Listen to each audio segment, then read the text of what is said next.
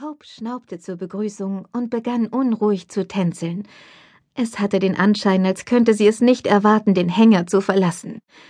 Rasch trat Angelika näher und beruhigte Hope mit sanften Worten.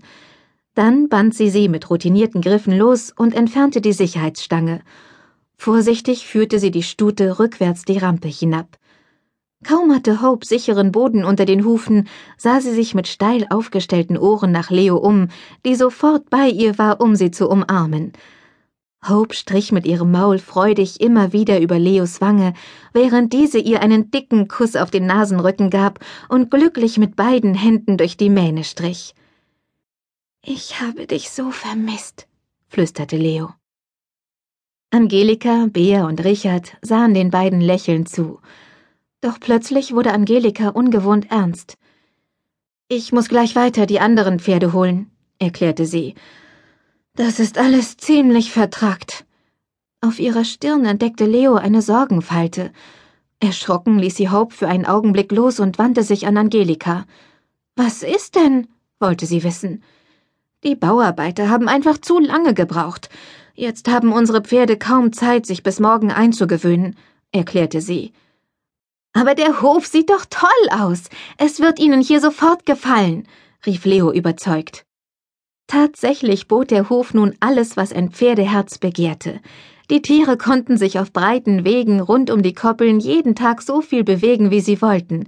Bei schlechtem Wetter stand ihnen ein geräumiger Unterstand zur Verfügung. Auch im Stall würde kein Pferd mehr allein und isoliert leben. Die engen Boxen hatte er Blankewitz abgerissen, Stattdessen gab es nun eine große Liegehalle mit weichem Boden. Aber Angelika schüttelte den Kopf. Das meine ich nicht, sagte sie. Der Stall wird Ihnen mit Sicherheit gefallen, aber Sie müssen sich erst daran gewöhnen, dass Sie nun als Herde leben dürfen.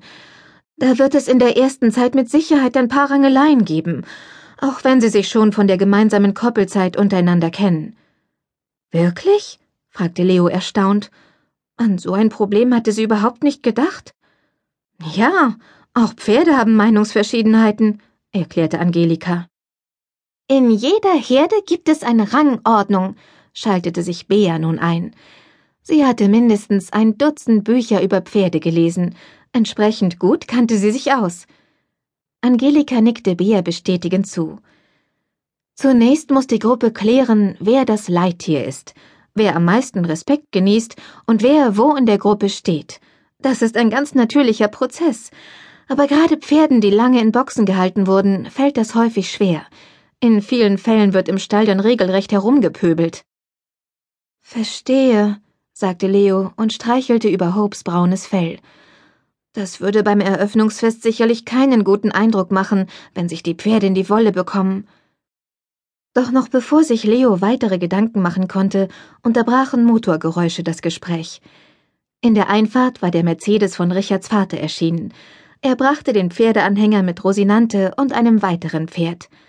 Bei seinem Anblick warf Bea sofort ihre Arme in die Höhe und winkte wie eine Schiffbrüchige, obwohl Herr Blankewitz bereits auf sie zusteuerte. Richard, der sich die ganze Zeit im Hintergrund gehalten hatte, eilte zum Wagen und öffnete die Fahrertür. Als Herr Blankewitz aus seinem Auto stieg, sah Leo sofort, wie blass und übernächtigt er war. Sein schönes schwarzes Haar zeigte mehr graue Strähnen als in den Wochen zuvor. Ich hatte noch nie mit einem so dickköpfigen Geschöpf zu tun wie mit dieser Rosi, seufzte er, während er sich mit einem Taschentuch über den Nacken fuhr. Gut, dann bin ich ja jetzt auf Platz zwei, witzelte Richard. Herr Blankewitz nickte. Gegen Rosi bist du ein Engel, Richard, bestätigte er. Angelika kam näher und klopfte Herrn Blankewitz freundschaftlich auf die Schulter.